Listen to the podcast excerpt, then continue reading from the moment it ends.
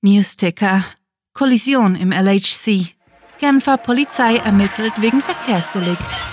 Willkommen zu den Cluecast Geek Weeks, wo Kurzgeschichten zum Hörerlebnis werden.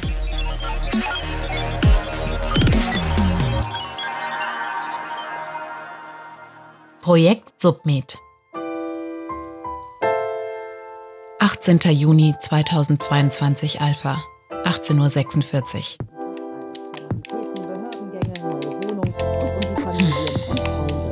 Uhr Fiona, du weißt, dass du deine Spielzeit bereits überzogen hast, wiederholte ihr Vater geduldig und setzte sich auf die Armlehne des Ohrensessels. Ich bin ein Level 820 Krone-Beschwerer brüllte Fiona aus ihrem Versteck heraus und legte die Stirn auf ihren Knien ab. Du hast keine Ahnung davon, was du unserer Crew antust, wenn ich heute Abend nicht mehr spielen kann. Ich weiß, Herzchen, ich weiß. Der beschwichtigende Tonfall hatte nicht die Wirkung, die er sich erhoffte. Denn statt endlich aus der Zwischenwand ihres kleinen Häuschens am Stadtrand rauszukommen, kreischte die Zwölfjährige. Dann hau ab und lass mich endlich in Ruhe. Seufzend fuhr er sich durchs langsam dünner werdende Haar. Er hob sich, stemmte die Hände in die Hüfte und atmete tief ein, ehe er die Luft lautstark zwischen zusammengepressten Lippen ausblies und meinte, Gut, ich bin in der Küche und trinke ein Glas Most. Wenn du es dir anders überlegst, teilen wir uns ein Eis. Ich hasse dich. Spie sie aus. Ich wünschte, ich hätte keinen Vater. Fiona, komm einfach runter, wenn du dich beruhigt hast.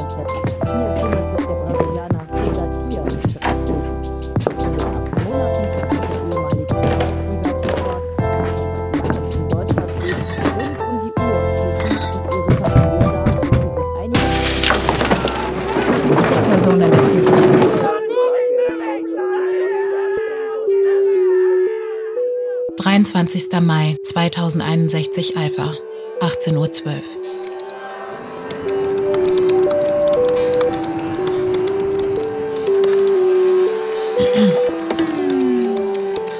Diese Zankerei wegen irgendeiner Kleinigkeit, an die Fiona sich längst nicht mehr erinnern konnte, lag knapp 40 Jahre zurück. Zu gerne hätte sie noch einmal mit ihrem Vater gezankt, sich über seine stets besonnene Art geärgert und ihn so lange angezickt, bis er ihr die Leviten las. Das war ihr letzter Streit gewesen. Eine kurze Weile nachdem ihr Papa in die Küche gegangen war, hatten die Männer in Schwarz die Eingangstür eingetreten, waren in den Flur gestürmt und einer hatte gebrüllt: Zielperson in der Küche. Miss Filiola unterbrach Henry ihren wiederkehrenden Albtraum. Wir sind bereit. Danke, Henry, du kannst gehen.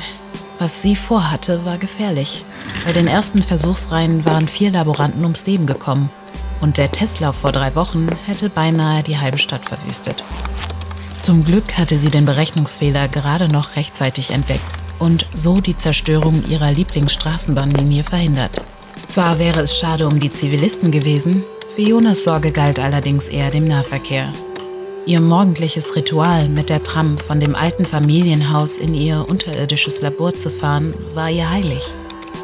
Die Presse feierte sie als Heldin, die würdige Nachfolgerin ihres Tüftlervaters, weil ihre Erfindungen die Ressourcenkonflikte um brauchbare Materie zur Energiegewinnung innerhalb weniger Tage null unnichtig gemacht hatte. Fiona war es nie darum gegangen. Sie verfolgte einzig und allein ein Ziel. Soll ich die Berechnungen nochmal prüfen? fragte Henry zu seiner Jacke schielend. Von all ihren Mitarbeitern war Henry am tiefsten in das Projekt Submed involviert. Seine Nervosität war ihm also zu verzeihen. Nein, die Kalkulationen sind einwandfrei. Meine Maschine ist zielgenauer als jeder Aimbot. In wenigen Minuten befinden wir uns an der richtigen Stelle der Umlaufbahn. Sie können gehen. Er packte seine Sachen, zögerte und starrte Fiona an. Vielen Dank, Henry. Sie waren mir eine große Hilfe, sagte sie und wurde von einer unvorhergesehenen Wehmut gepackt. Ich bin stolz darauf, Sie in meinem Team gehabt zu haben. mich in ihrem Team haben zu werden, korrigierte er sie schmunzelnd und sie teilten ein Lachen, bevor er durch die Tür verschwand und den versteckten Bunker verließ. Wiedersehen, Miss Fiola. Viel Glück. Danke dir, Henry. Bye. Okay, Fiona Filiola, sprach sie sich selbst Mut zu. Du schaffst das. Damit stieg sie in die Kapsel, begab sich auf die Markierung und wartete ab, bis der Rechner den exakt richtigen Augenblick erkannte und Submed sie dorthin schickte, wo alles begonnen hatte.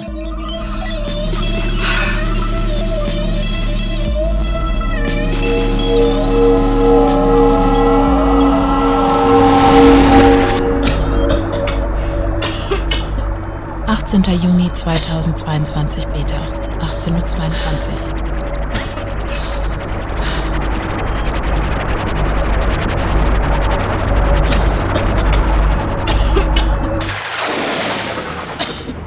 Sekunden fand Fiona aus der Desorientierung in die neue Realität. Abgesehen von einem tieffrequenten Brummen im Innenohr stellte sie keinerlei Veränderungen an ihrem Körper fest. Hektisch kontrollierte sie das Dashboard, unterdrückte einen erleichterten Jubelschrei und sah sich um.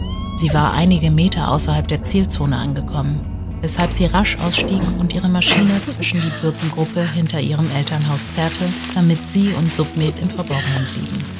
Die Männer in Schwarz würden bald auftauchen. Sie wollten ihren Vater meucheln, ihn hinterlistig in seinem Heim überfallen und sie zur Vollweise machen. Dieses Mal, in diesem von ihr kreierten Zeitstrang, käme es anders. Durch das Westfenster im ersten Stock erspähte sie ihre eigene Silhouette, die scheinbar reglos dasaß und auf einem mit RGB beleuchteten umrahmten Bildschirm starrte.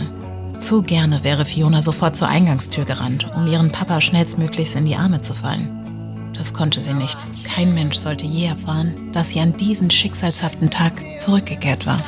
Fiona, die Angesprochene schreckte hoch. Indes schaute ihr jüngeres Ich vom Computer hoch, weil sie nach unten gerufen wurde. Fiona, wir können das nicht tun. Wir dürfen sie nicht aufhalten. Eine Gestalt löste sich vom Schatten einer Birke und ging auf sie zu. Ich habe keine Ahnung, was das soll, begann Fiona zornig und griff nach ihrem Antimaterie-Revolver. Aber niemand stellt sich mir in den Weg. Fiona, die Stimme kam mir seltsam bekannt vor. Sie war ihr vertraut, bloß ein wenig anders. Fiona, ich. Du bist es. Da trat sie ins Licht und sah sich selbst ins Gesicht. Ja, sie war es. Älter, abgezerrter und von Narben übersät. Dennoch unverkennbar Fiona. Ich wünschte, ich hätte keinen Vater. Dröhnte es dumpf aus dem Lüftungsschacht über den Hinterhof bis in ihr Versteck. Das kann unmöglich. Wegen ihm gehen wir alle zugrunde, erklärte ihr zukünftiges Ich. Tränen flossen. Und sie streckte die Hand aus. Fiona, wir müssen Papa sterben lassen. Was? Was? Was sagst du da? Nein, nein, nein! Das, das kann nicht sein. Das ist nicht. Doch. Nicht. Nein, nein, nein, Papa! Papa!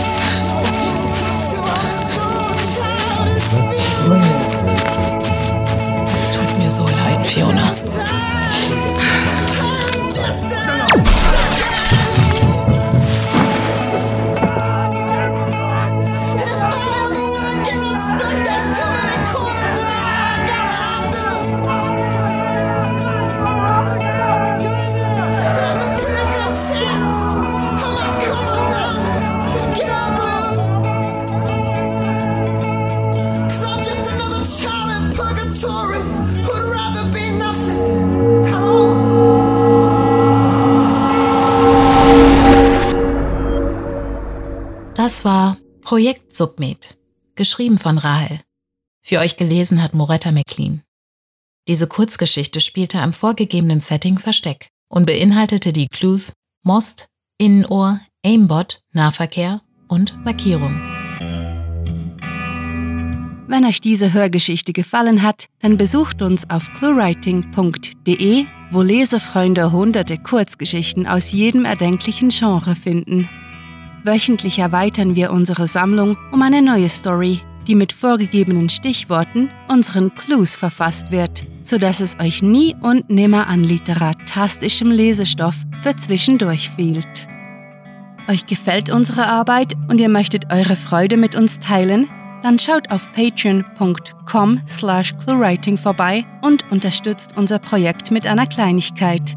Damit werdet ihr zu den Grandiotasten, die wir mit literarischen Rewards wie exklusiven Kurzgeschichten und der Möglichkeit, als Gastautor bei uns aufzutreten, beschenken. Apropos Grandiotasten, was wäre der Cluecast ohne seine Stimmen?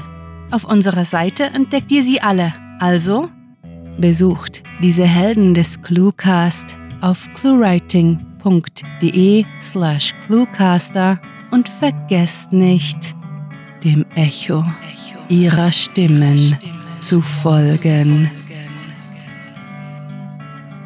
Das war es für diese Folge und wir verabschieden uns mit dem Cluecaster-Kampfschrei. Mit fantastiliardischem Dank fürs Zuhören und den besten Wünschen. Eure Cluecaster.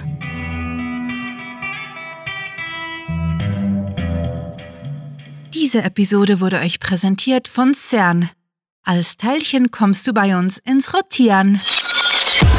Der Cluecast ist eine Produktion der Literaturplattform ClueWriting. Für Feedback, Anregungen, Literatur und weitere Informationen begrüßen wir euch jederzeit auf www.cluewriting.de. Grandiotastischen Dank.